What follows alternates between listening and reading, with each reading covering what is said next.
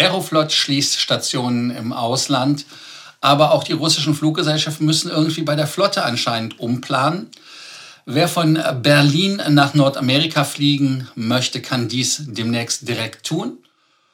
Und weiter geht's mit IHG, die den Start des neuen Programms verschoben haben, irgendwie auf unbestimmt. Ach ja, und wer bei ITER noch kein Statusmatch gemacht hat, geht wieder.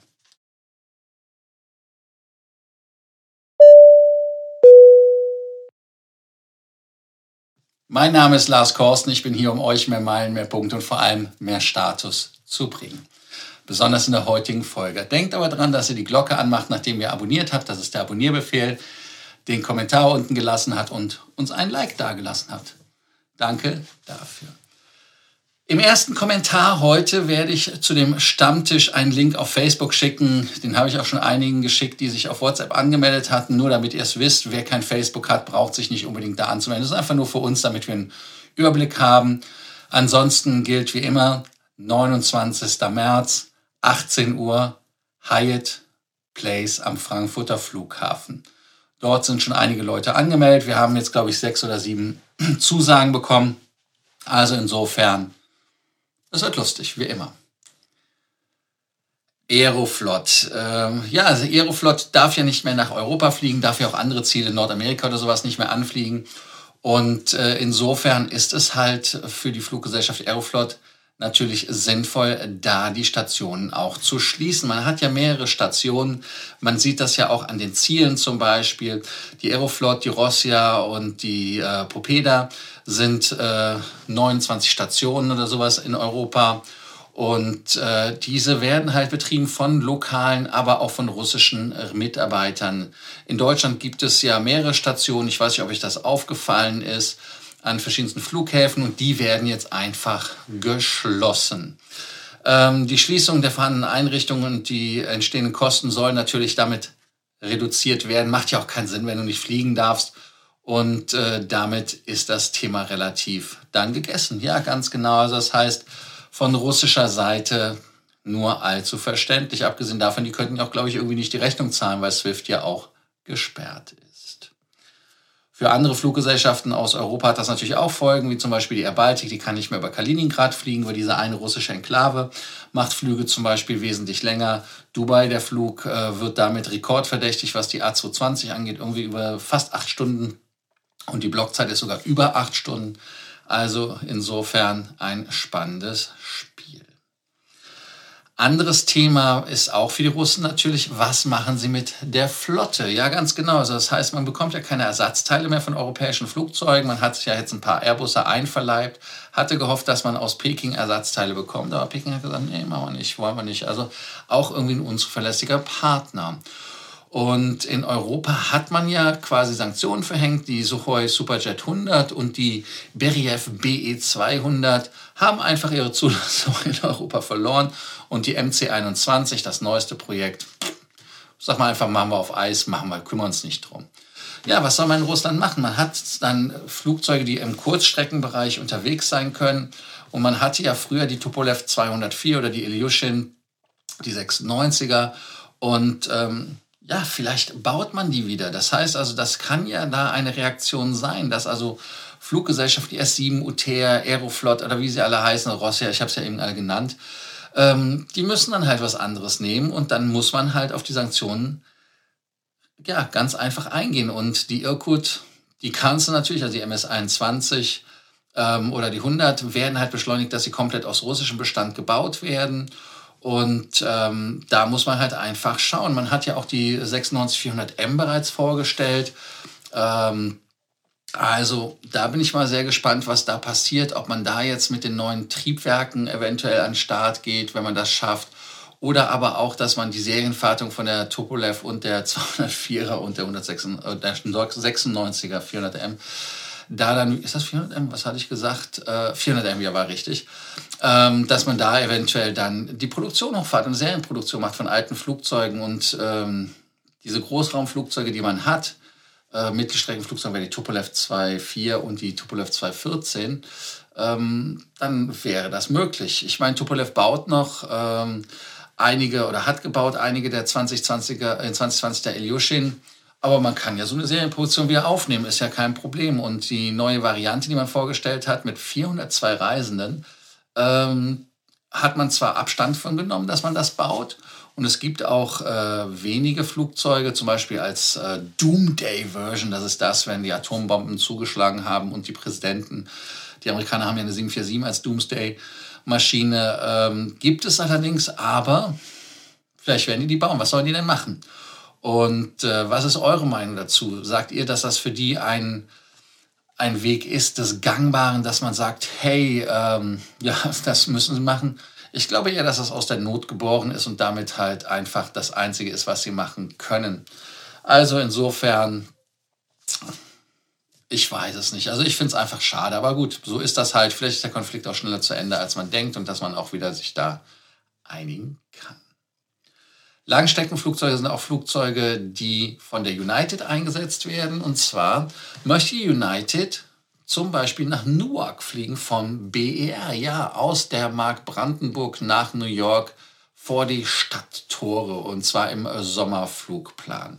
Auch will man fliegen nach Washington. Ähm, Lufthansa ist natürlich Coacher Partner und es gibt ja auch diese ähm, die äh, Joint Venture äh, darüber, dass also im Prinzip, dass die Umsätze geteilt werden, egal wer fliegt und so weiter und so fort. Also insofern Lufthansa gar nicht so böse. Wäre halt eine gute Idee, aber leider keine Honsoke, mein war ja United.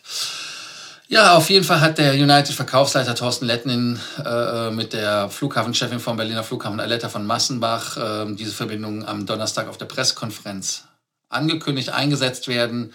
767 mit 214 Sitzen, die auch eine Premium Economy haben, die Polaris haben mit zwei Meter langen äh, Schlafsesseln. Und äh, das soll ganzjährig anfangen ab dem 28. März. Und äh, Washington ist dann eine saisonale Verbindung, zwischen dem 27. Mai und 29. Oktober geht.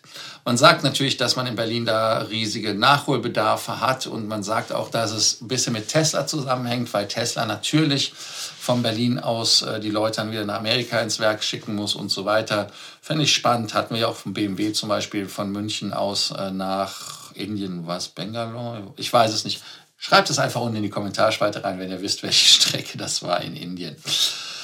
Ja, ähm, Natürlich arbeitet man mit der Lufthansa zusammen, also insofern gibt es da keine Probleme.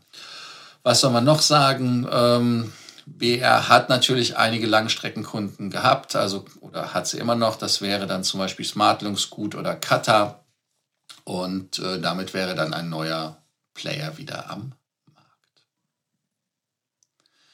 IHG, da hatte ich ja das neue Programm vorgestellt. Ähm, das sollte ja jetzt im März kommen. Irgendwie habe ich noch ein paar Tage gedacht, hm, wo ist denn das Programm? Und äh, jetzt haben sie halt einfach äh, das, was sie am 19. Januar gesagt haben. Nö, das machen wir nicht. Also es wird dann ähm, irgendwie auf ein paar Monate verzögert. Grund gibt es eigentlich nicht. Und ähm, das ist halt das Thema. Also ich denke mal, dass das Rewards-Programm einfach äh, dem, der jetzigen Zeit zum Opfer gefallen ist. Bei Lufthansa ist das neue Programm ja auch zum Opfer gefallen, weil man kein Geld hatte, was Neues zu programmieren. In Anführungsstrichen Geld hätte man schon gehabt, aber man möchte halt das Geld wirklich nur dafür verwenden, wofür man es braucht. Und das ist das Fliegen und die Hauptumsatzbringer. Ähm, und ein neues Programm bringt halt kein Geld. Und insofern schauen wir einfach mal nach und ähm, ich glaube einfach, wenn das neue Programm kommt, werden wir das noch merken. Ich finde die neuen Änderungen nicht ganz so schön.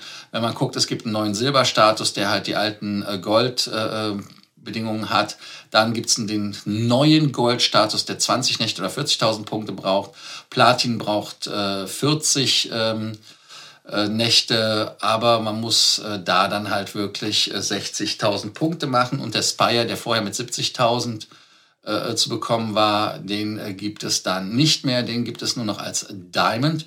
Da muss man zwar nur 70 Nächte bringen, aber man muss dann 120.000 Punkte übernachten anstatt äh, oder schlafen anstatt 75.000. Ich bin mal gespannt, wann die paar Monate zu Ende sind und dann schauen wir einfach mal weiter, was da passiert.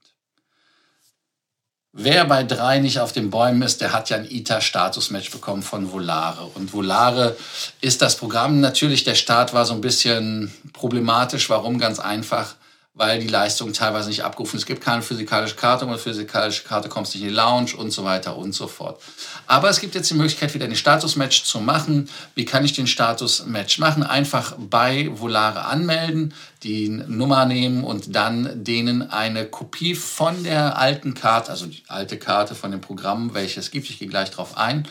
Und dann ähm, möchte man jetzt mittlerweile auch eine ähm, Identity Card, also das heißt ein Personalausweis, Reisepass haben, damit da man nicht sowas, äh, ja, damit Schindluder getrieben wird. Ich selber muss das nicht machen. Ich habe ja meinen äh, Hon auf den Executive gekriegt, also auf den höchsten Status. Und diese ähm, Status werden, Status, Stati. Ich schlage jeden, der Status sagt, der sage ich, äh, Status, nee, was habe ich jetzt gesagt? Statusse, egal. Also Status ist richtig. Ähm, Wer es falsch sagt, kriegt von mir Schläge normalerweise, also muss ich mich doch selber schlagen. Also nochmal ganz äh, einfach, bei Fluggesellschaften schick das hin und dann kriegst du das und das soll irgendwie bis Mai vonstatten gegangen sein. Also 15. Mai ist der Stichtag. Ja, folgende Fluggesellschaften gibt es. Aerolinas Argentinas, Air Europa, Alitalia, natürlich das alte Millimilia, Air France, American BNA, British Airways, Czech, Delta Airlines, El Al, Emirates, Iberia, Korean, Lufthansa, Middle East, Qatar, Royal Saudi, Singapur, Swiss, TAP, Tarom, Turkish United. Lustigerweise ist die äh, SAS mittlerweile nicht mehr dabei, aber ich habe Leute gehabt, die haben mit der SAS einfach hingeschickt und dann haben sie es trotzdem gut geschrieben. Also insofern würde ich das einfach mal so hinnehmen. Anmeldung erfolgt bis zum 15. April, das heißt also dann einen Monat bevor die bestätigt werden. Normalerweise geht es schneller und dann seid ihr Mitglieder bei Volare. Und ähm, es gibt dann halt, ähm, also man möchte halt wirklich, dass ihr Ulisse, Freccia Alata, Freccia Alata Plus, das sind die Alitalia alten, dann Silver, Gold, Platinum, Frequent Traveler, Senator Horn sein. Und ähm, dann ist es so, äh, die, die vorher schon damit äh, dabei gewesen sind, äh, die werden nicht da nochmal teilnehmen können. Dann, was gibt es noch? 15.05. gibt es den Status. Und äh, es gibt auch einen negativen E-Mail, wenn ihr das nicht bekommt. Ich habe einige gehört, die haben nie was gehört, also insofern gucken wir mal. Und ähm, ja, die digitale Karte gibt es sofort, bla bla bla und so weiter und so fort. Also insofern Sky Team Wer noch nicht den Statusmatch gemacht hat, schreibt einfach unten, ob ihr den Statusmatch schon gemacht habt oder nicht. Gut wäre es zu wissen, einfach nur so, damit, ihr, damit wir da mal uns austauschen. Und ganz, ganz wichtig ist einfach die Glocke anmachen, nachdem ihr uns abonniert habt. Und kommentieren hatte ich ja schon gesagt, aber liken. Jetzt, wo ihr bis zum Ende durchgehalten habt, liked einfach und denkt an den Stammtisch. Im ersten Post äh, ist auch der Link zu Facebook mit dem Stammtisch. Und ich wiederhole es nochmal, wer kein Facebook hat, kann sich auch einfach per E-Mail an mich wenden, hätte ich fast gesagt. WhatsApp geht natürlich, WhatsApp-Link in den Shownotes. Also, danke, dass ihr heute wieder dabei wart bei Frequent Traveler TV mit ein paar Sprachstörungen im Bereich Status und ähm, morgen wieder in Alter und Frische. Bis dann, ciao.